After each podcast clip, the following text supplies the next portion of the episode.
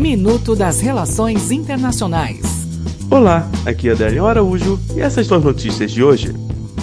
OMC. A Organização Mundial do Comércio apresentou em relatório que o comércio global desacelerou no quarto trimestre e projeta crescimento de 2,6% para 2019, abaixo do avanço de 3% em 2018. Para a diplomacia, o governador do estado de São Paulo, João Dória, anunciou hoje a abertura do escritório na China para a atração de investimentos. Venezuela.